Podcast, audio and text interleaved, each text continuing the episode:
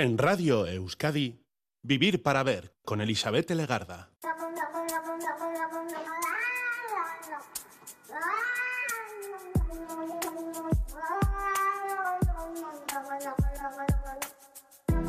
Gabón, ¿qué tal? Bienvenida, bienvenido a esta edición de Vivir para Ver en Radio Euskadi, hoy saludando de frente desde sus primeros minutos al día 24 de enero.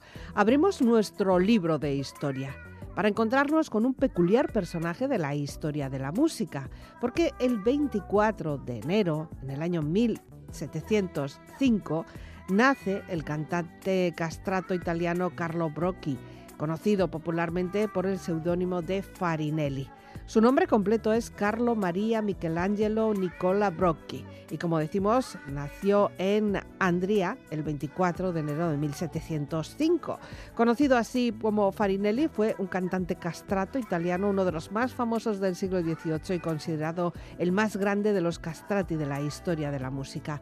Nació en el seno de una familia de baja nobleza y parece probado el hecho de que fue castrado. Tenemos que entender cómo se vivía y, qué y cómo se practicaba esta operación en aquellos tiempos, tiempos en los que la castración en sí estaba penalizada, pero las autoridades de la época solían hacer un poco la vista gorda y no perseguían estos delitos. Lo común era, por ejemplo, que en familias que tuvieran hijos con dotes para el canto, sobre todo familias mm, pobres, les hicieran esta operación de castración con el convencimiento de que sus hijos podrían convertirse en grandes cantantes.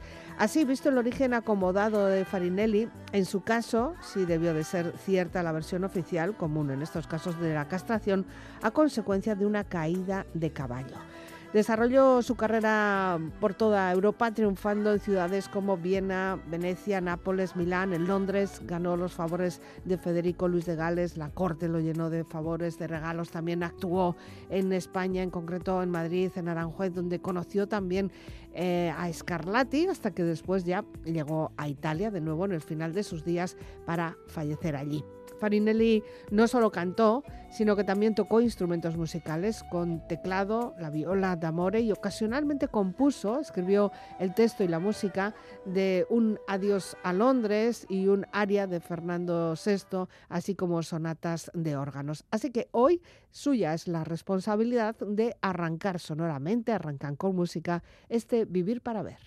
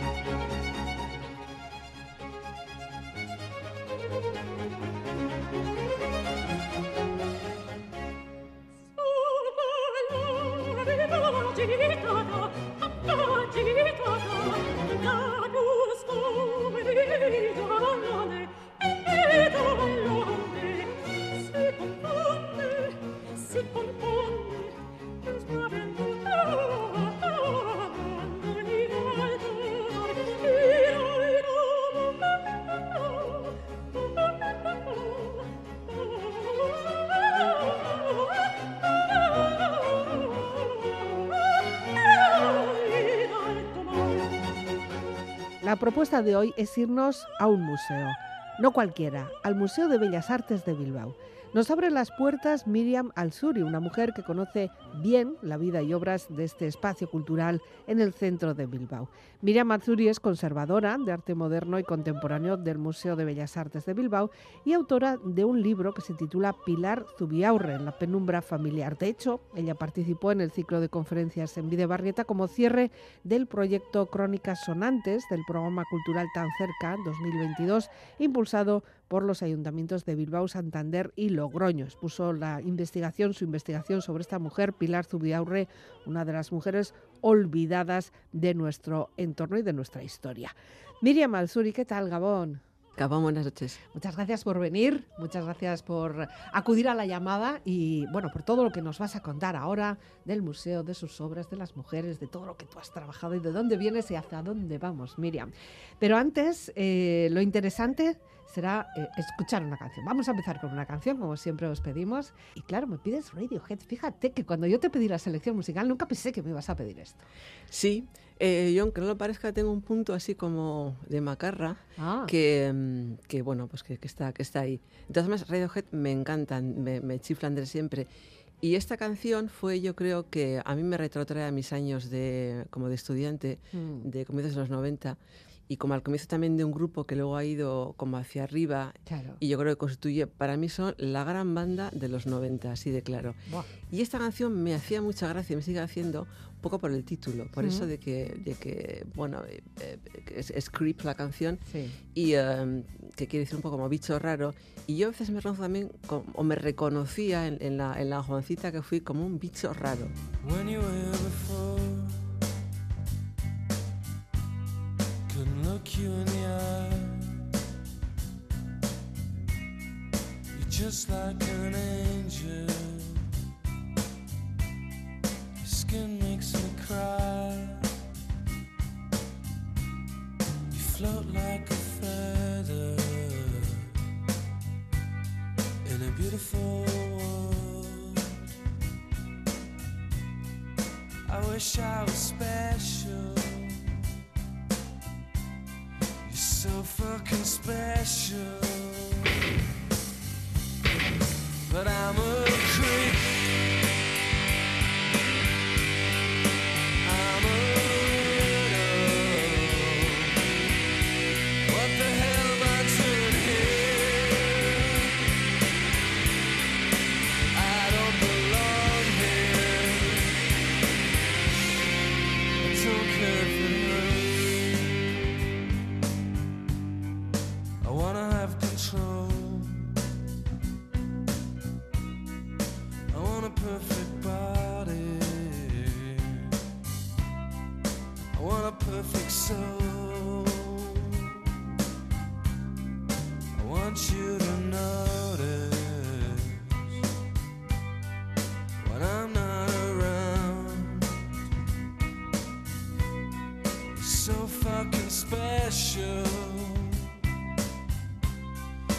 wish I was special.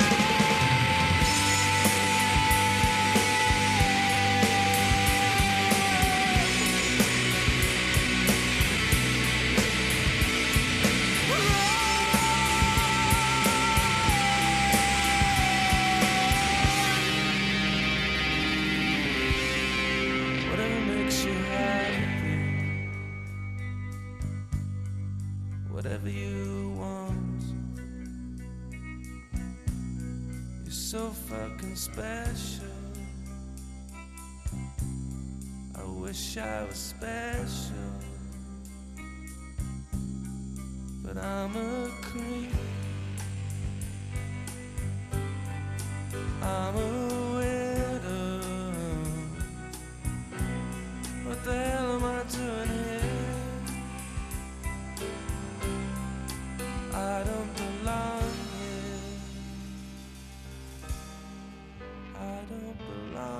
Bueno, Miriam, te hemos invitado y eh, bueno, pues te llamamos y nos pusimos en contacto contigo porque hace muy poquito participaste de una manera activa, además, en unos encuentros en la biblioteca de Videobarrieta. ¿Qué es lo que tú aportaste? ¿Cómo te llamaron? ¿Qué es lo que trabajasteis allí?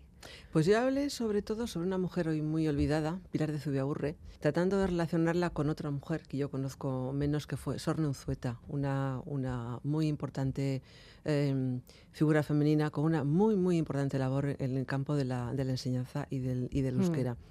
Y eh, yo conozco sobre todo a la trayectoria de Pilar de Zubiaurre, que fue una eh, escritora, fue pianista, fue música, Mm. que tuvo la- lo que hoy diríamos como la circunstancia de estar casada con un, crítico de arte muy importante en su época, de ser eh, hermana de dos de los más conocidos pintores eh, vascos del primer tercio del siglo XX y de ser hija de un gran músico de su época. Y esto que yo creo que para cualquier mujer de hoy en día, para, para ti, para mí, la- serían es- es un- circunstancias Es un combo, eso. es un combo que es difícil que te toque todo ello, pero Sí. son cuestiones hoy superables, afortunadamente.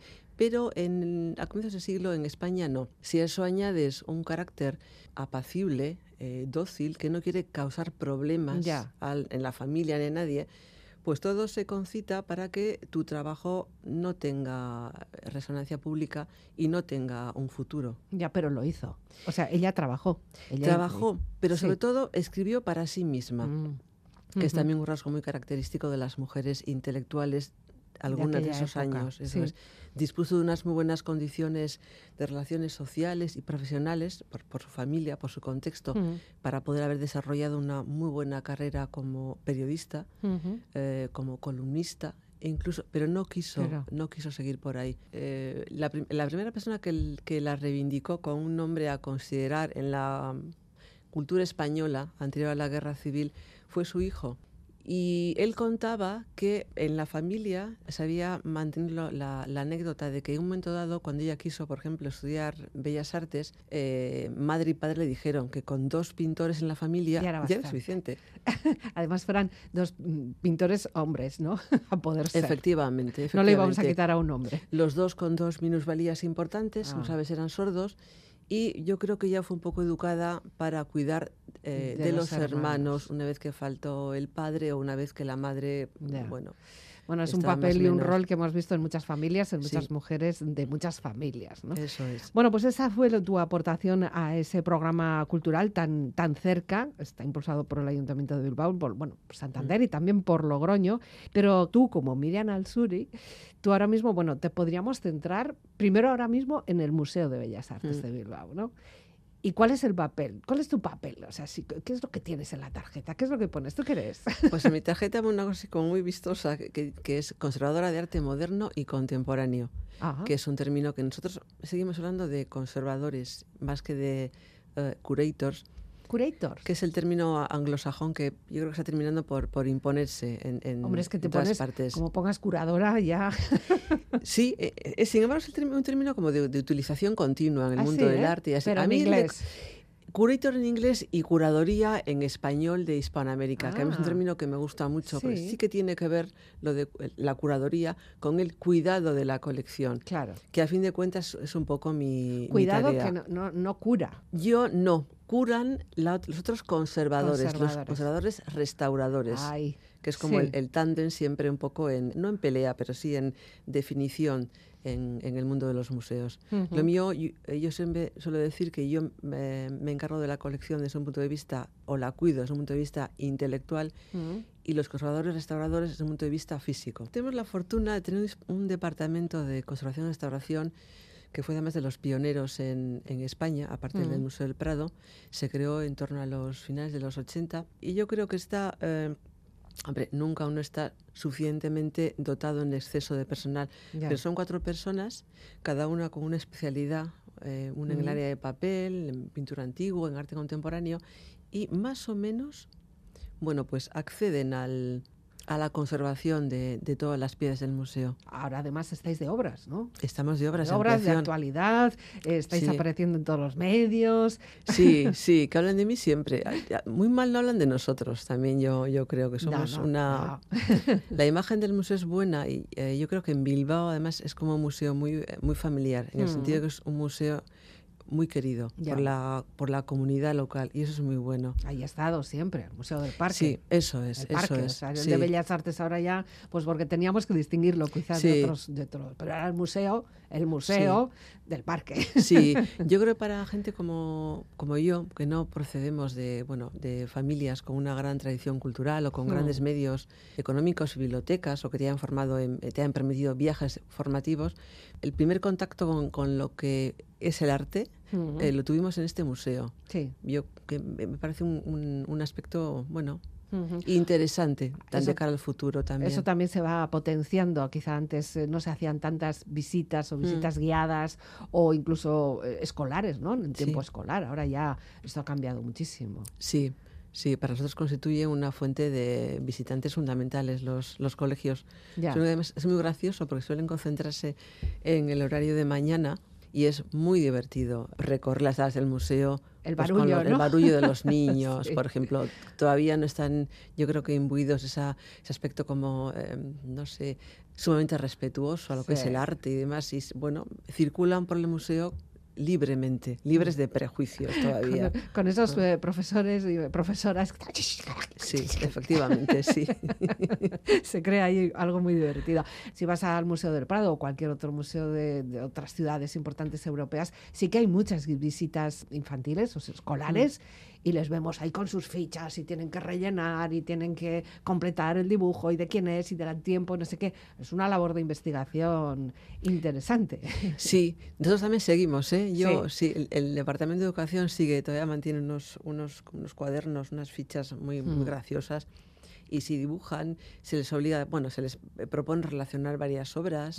Es- bueno, a mí me parece interesante. Desde luego. En el sentido de que em, ha habido que irse adaptando o sea, respecto a lo que, por ejemplo, conocí yo en Ujú. mis visitas, a lo que se les sugiere ahora, notas el avance social. Claro, por total, ejemplo, sí, ahora sí. se, se habla de, bueno, de inclusión, que era una palabra que bueno, no existe. No existía. somos generacionalmente Sí. muy contemporáneas, no existía, no se potenciaba, no se singularizaba el trabajo de las artistas mujeres. Ujú. Han cambiado muchas, muchas cosas. Vale. No se expresaba de ninguna forma eh, la presencia del otro en la colección, Ujú.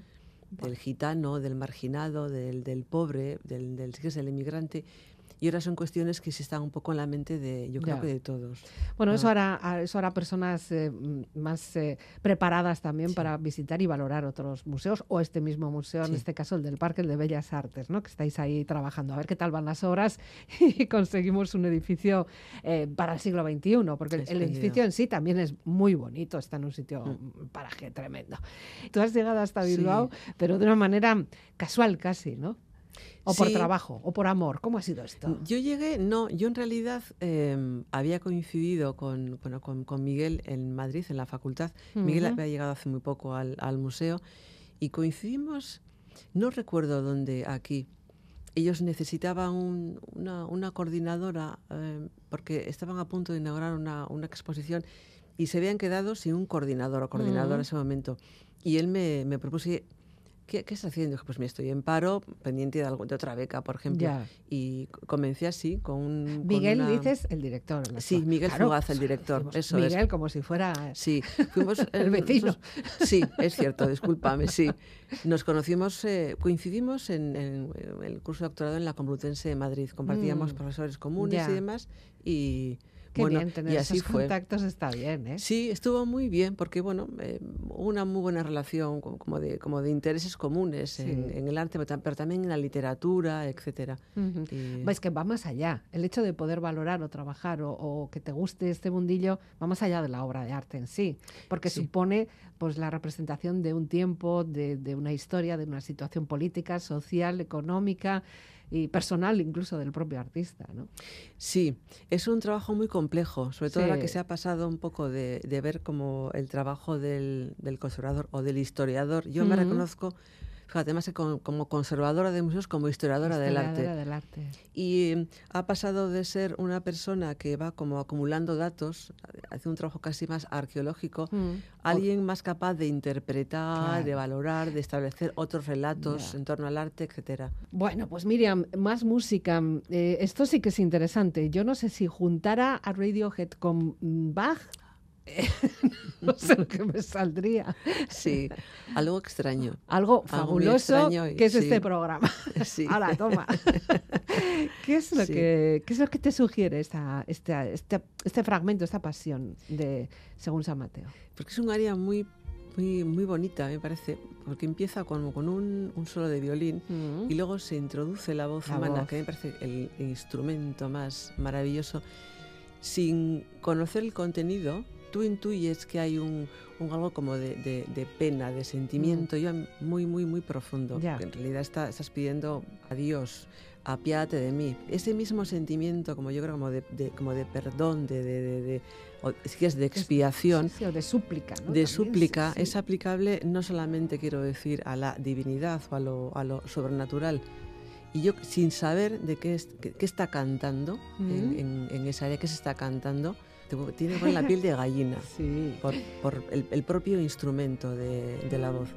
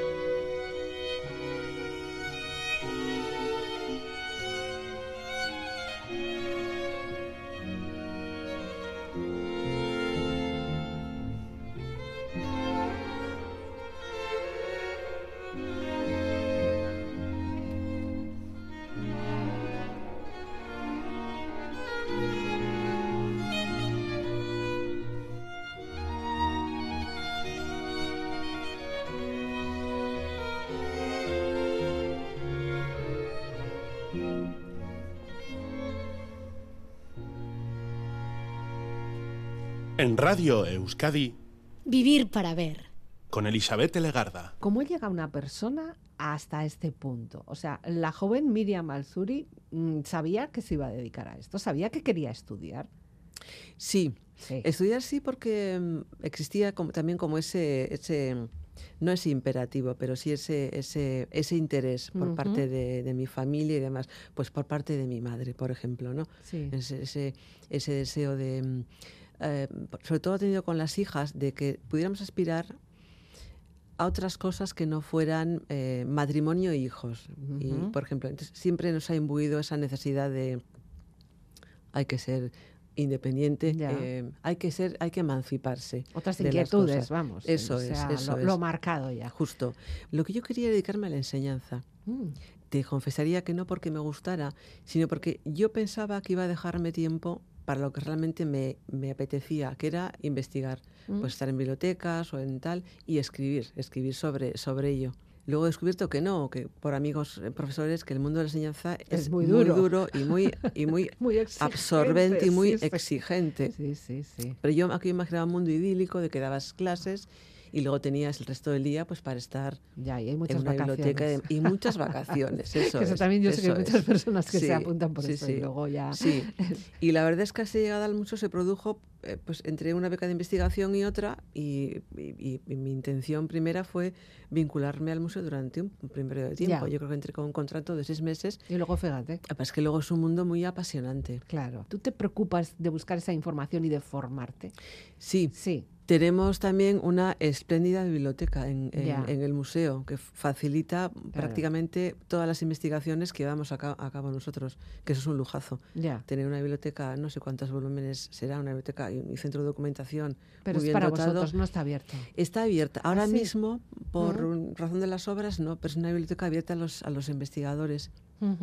Qué bien. que con un carnet O sea, de muy bien. biblioteca, ¿no? Sí, se llamaba sí, antes. Eso, sí, justamente sí. Ahora estamos en pleno cambio de chip hacia lo digital. Claro. Pero, no es lo sí. mismo. No, no es Fíjate, lo mismo. la cantidad de documentos que me parece muy bien porque, bueno, pues ahí están guardados y, y, bueno, pues hay que hacerlo porque mm, da Mm. la opción también de poder eh, acceder a ellos desde la lejanía, ¿no? O que alguien pueda acceder a vuestra biblioteca desde la otra punta del, del mundo incluso, ¿no? Mm.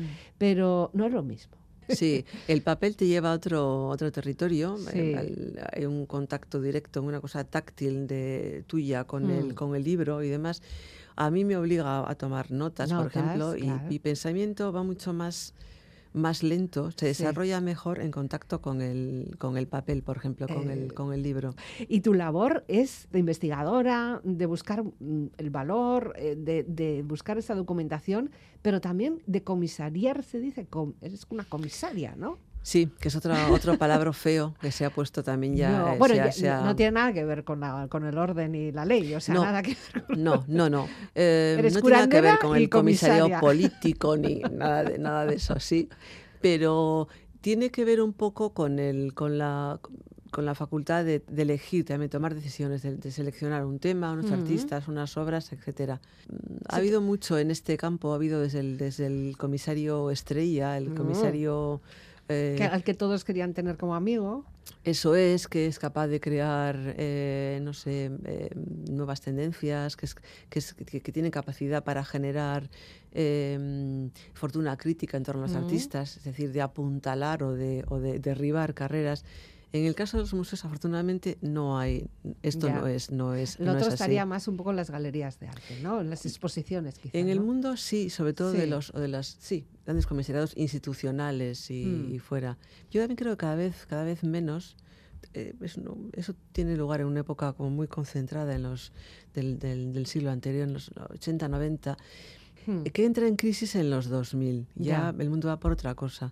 Lo que sí se está imponiendo es un tipo de comisariado más concienciado, por ejemplo. O con en- más rigor, o por lo menos con más criterio. o- con no criterio sé. distinto, Sí. con criterio distinto. Yo eh, empiezo a hablar de un, de un, de un comisariado, eh, de un cierto activismo eh, curatorial que tiene a, sabe que tiene que tender a lo, a lo inclusivo, que tiene que tender, que, a- que hablando de arte, en mi caso, tiene también que dar entrada a otras, a otras cosas, sin ser el arte una, una anécdota para hablar de política o de, o de sociedad o de Mm. cultura en general, tiene que tener en cuenta esas cosas y no solo las imágenes. Qué responsabilidad, ¿no?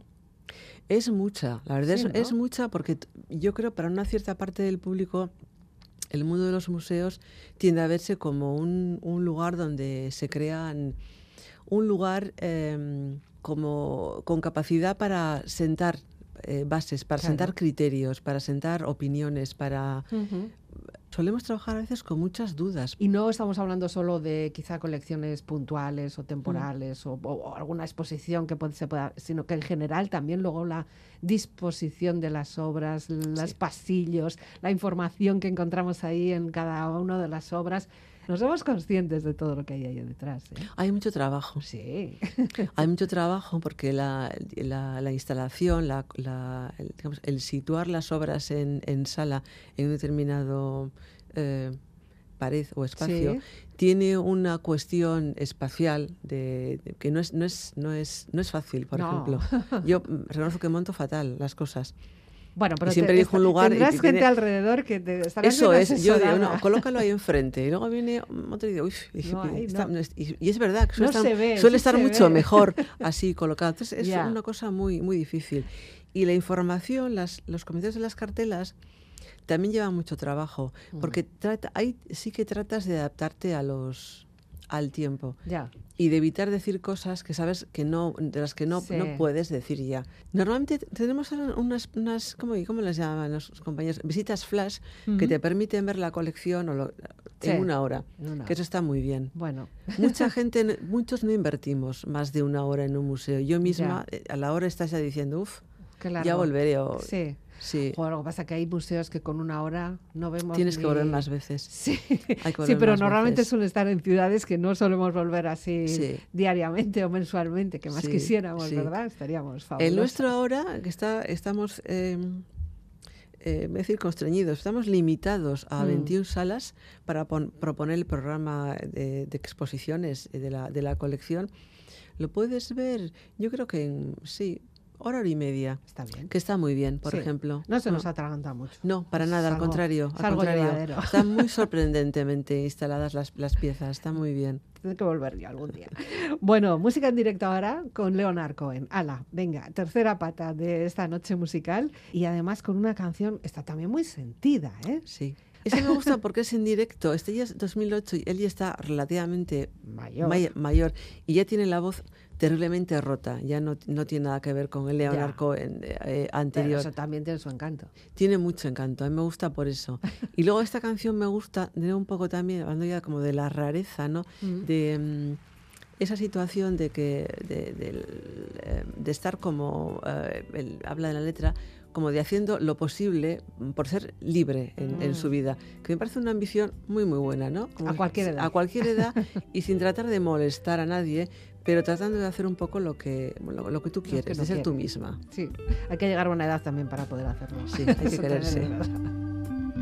like a bird on the wire, like a drum in a midnight choir. Have in my way to be free,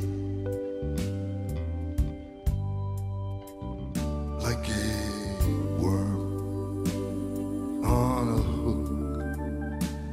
Like a knife bent down in some old fashioned book.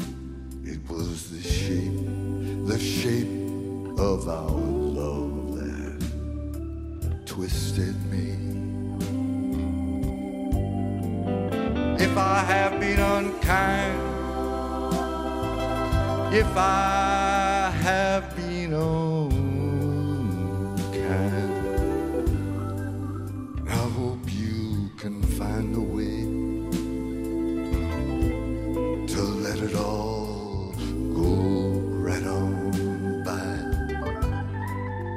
If I have been untrue, if I have been untrue. It's just, I thought a lover had to be some kind of liar too.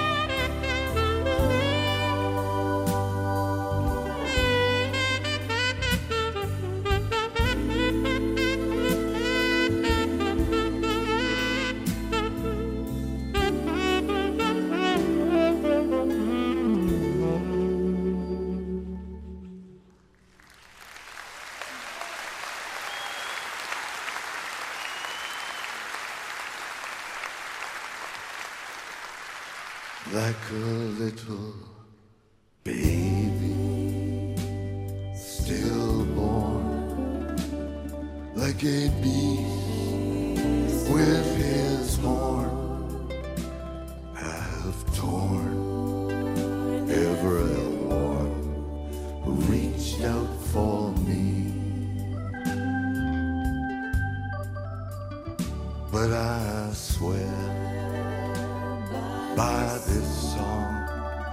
I swear by all that I have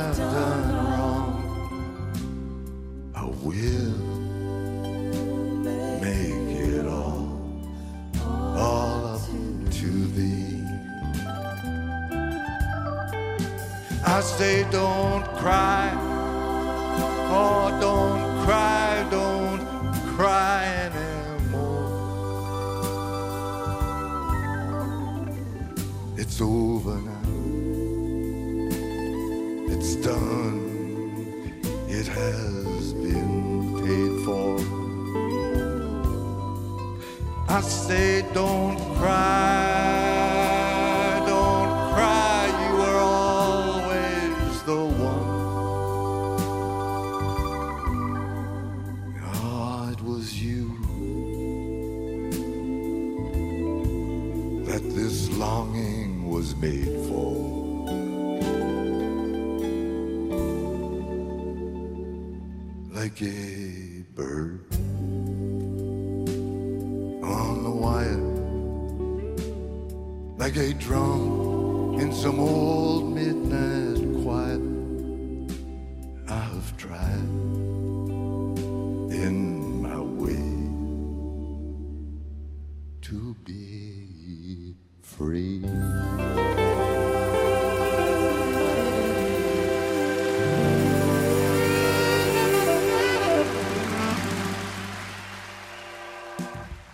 Bueno, Miriam, y si fuéramos, igual esperamos a que termines las obras, ¿no? No sé para cuándo están terminadas.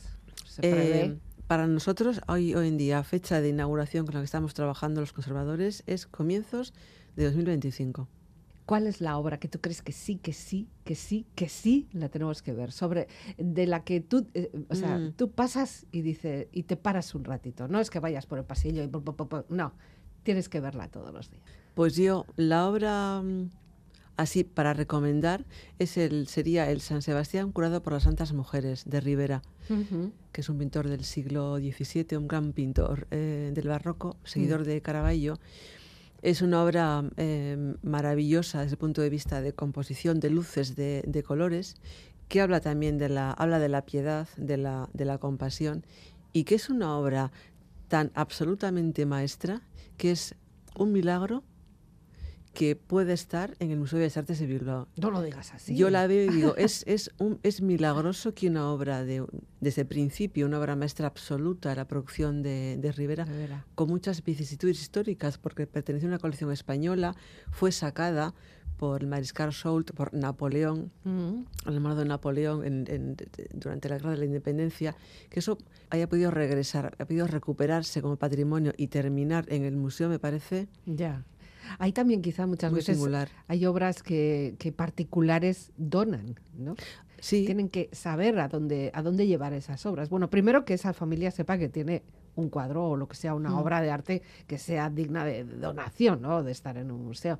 Pero el hecho de que personas se pongan en contacto con vosotros, bien mm, en vida que, o, o dejada en herencia, Mm. eso al final enriquece también los propios fondos ¿no? del, del museo. sin esa eh, labor de donación, el, el museo no existiría. Ya. El museo se crea, eh, bueno, con, con los fondos que tienen en su, en su momento Diputación y Ayuntamiento de Bilbao y varios coleccionistas particulares que forman parte de, como de su primera junta Mm. y ceden parte de las colecciones al, Claro. al museo. Por ejemplo, tenemos una colección maravillosa de objetos de arte oriental, la colección Palacio, que procede de un coleccionista que, como gran rareza, en vez de comprar eh, no, bueno, pintura española o pintura vasca, eh, se centra en el coleccionismo de objetos orientales, eh, estampas japonesas, objetos su, su cotidiano, y es su, después su viuda la que dona toda esa colección al museo. Buena salida también, porque si no la señora diría, ¿y qué hago yo con todo esto ahora? ¿no? Pues seguramente lo habría vendido. Porque Sí, pero entonces, pero entonces se, se se disipa, ¿no? dispersa. Se dispersa, se claro. dispersa, Claro, sí. Qué una pena, Sí. vamos. En Después del el- trabajo del señor para recuperar, Sí. para reunir todo aquello. Tiene que haber siempre en el, en el que dona o lega algo una voluntad primero por, por, por eh, querer conservar lo que, lo que tiene y también creo una voluntad de eh, dar eso a conocer y de mm, sentido de lo público, me refiero, porque Ujú. si no, no lo, no Ya. lo legas a una institución. Seguramente habrá muchas obras que se han perdido así. O se han dispersado, o, o bueno, Sí. podían estar en vuestro museo y, y- y no. Sí, ¿no? Es curioso que ahora mismo hay, claro, cada vez vivimos en pisos más pequeños y Sí. con, con- con una vida muy distinta, pero ahora mismo em, ves que fallecen los, los coleccionistas pues eh, de la generación anterior o dos anterior a la, a la mía, la nuestra, Mm. y enseguida sus colecciones se dispersan en- Claro. mediante subastas, etcétera, que es Ya. Bueno, no hace Ah. falta llegar a grandes colecciones como, pues yo qué sé, Thyssen, ¿no? Que allí esta sí que heredó Sí. mucho, muchísimo, ¿no? Y luego ya no sabe ni qué hacer con ello, no sabe ni dónde mostrarlo, porque ya no le quedan salas. sí, Pero no, ya no bueno. le queda, tiene una, tiene una colección muy interesante también. Sí, bueno, es pura Sí. Es pura envidia, sí. Que quede claro que es pura envidia. La mía también, ¿eh? ya nos gustaría. Pero bueno, también sus dolores de cabeza no, la- no las envidiamos. O Sí. por lo menos los de sus asesores. Ahí estaría este curandera eh, diciéndole ahí, Sí. Yo tita, diría, tita, esto no. Baronesa, baronesa, done al Museo de Bellas Artes de Bilbao. Para lo que es el arte vasco también es importante, es un referente. Y Sí. eso hay que cuidarlo porque está, está donde está, estamos donde estamos y tenemos los artistas que tenemos y que hemos tenido, que hay que también ponerles en valor, que enseguida se nos van los ojos hacia otros grandes, ¿verdad? Sí, el, el museo nace además en, en- en unos años, comienzos del 20, eh, comienza a crearse una, mm, una importante comunidad artística local.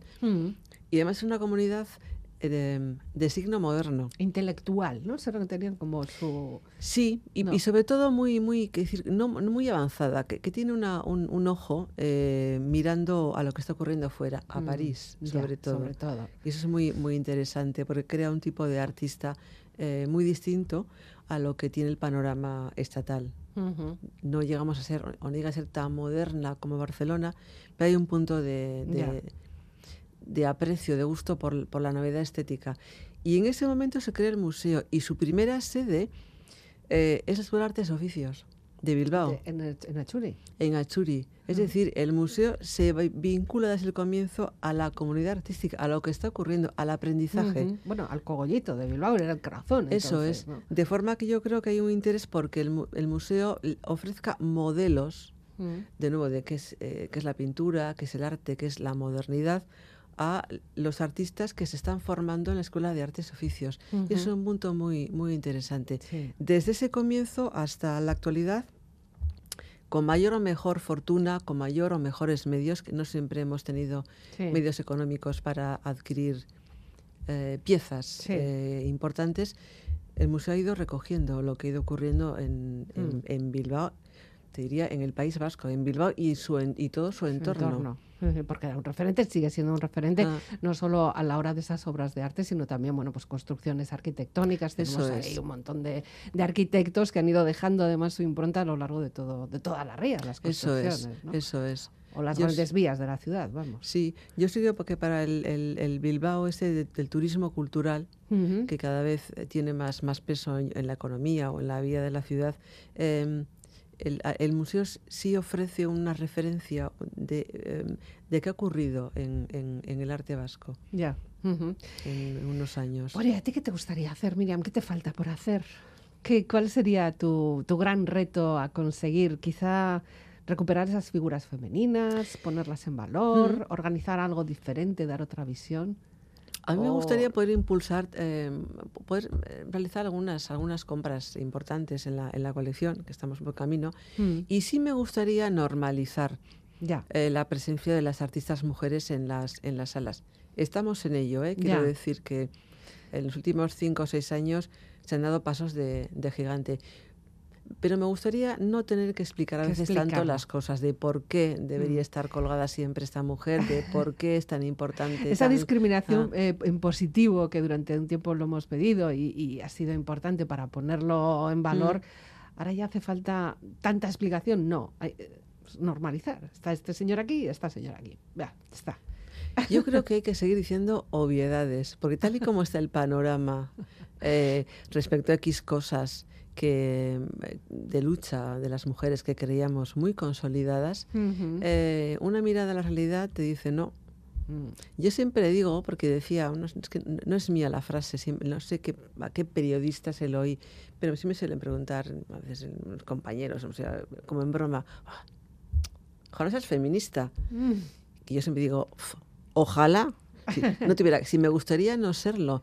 Pero es verdad que miras a tu alrededor y dices, ¿cómo no vas a plantear que seguir. obviedades? Entonces, no, todavía hay que, hay que reivindicar que las artistas mujeres tienen que estar representadas en la, en, Hmm. en la colección y en, en, en- igualdad de condiciones. Yo siempre recuerdo que aquí en el País Vasco hay una ley pionera sobre la paridad.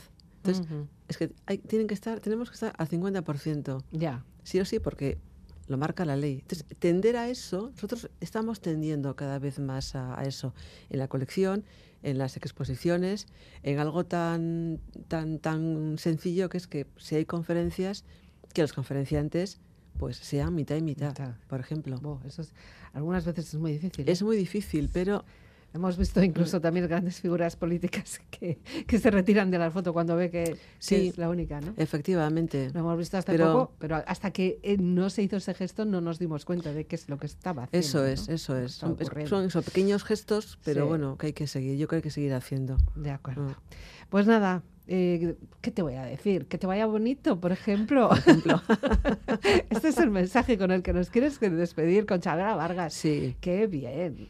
Sí, no, no fui una gran seguidora suya, pero esa canción me encanta Mm, porque me gusta, me parece una buena lección como de, de mujer despechada, de persona Mm. despechada. Fíjate, ahora Pero que- estamos con despechadas por ahí. Efectivamente, esto sí lo elegí antes de ser de Sí, ese es despecho, verdad, es cierto. Doy, doy- sí, doy fe.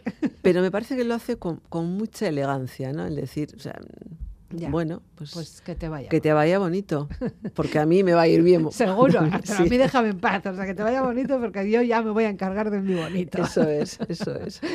Mira, Malzuri, un placer con, conversar contigo, compartir esta, este tiempo de radio. Muchísimas gracias. Y, y, que te vaya bonito, pero de verdad, o sea, no en plan despectivo, sino que te vaya bonito porque todo lo bonito que te vaya a ti luego va a repercutir en el museo, en mm. nosotros, en los que vayamos a vernos, eh, lo que es el, el turismo también que necesitamos que hablen de nosotros bien y, que, y, que, todo vaya bien. Muchas gracias. que nos vaya bonito a gracias, un beso. Y así es como llegamos al final de esta edición de Vivir para Ver en Radio Euskadi. Ya sabes que lo puedes recuperar a través de las web o las redes sociales de eitv.eus. La despedida de que nos habla Elizabeth Legarda Gabón. Ojalá que te vaya bonito. Ojalá que se acaben tus penas, que te digan que yo ya no existo, que conozcas personas más buenas, que te dé lo que no pude darte, aunque yo te haya dado de todo nunca más volveré a molestarte. Te adoré, te perdí y ya ni modo.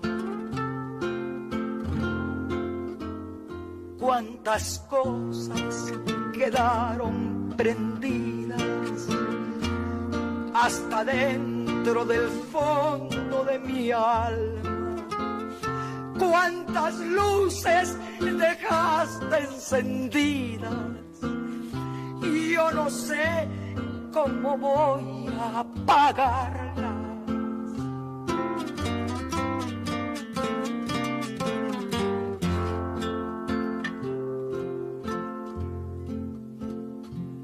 Ojalá que mi amor no te duela y te olvides de mí para siempre. Que se llenen de sangre tus venas y que la vida te vista de suerte. Y yo no sé si tu ausencia me mate, aunque tengo mi pecho de acero pero nadie me diga cobarde sin saber hasta dónde te quiero. Cuántas cosas quedaron prendidas hasta dentro del fondo de mi alma. Cuántas luces dejaste encendidas y yo no sé cómo voy a apagarla. Ojalá y que te vaya muy bonito.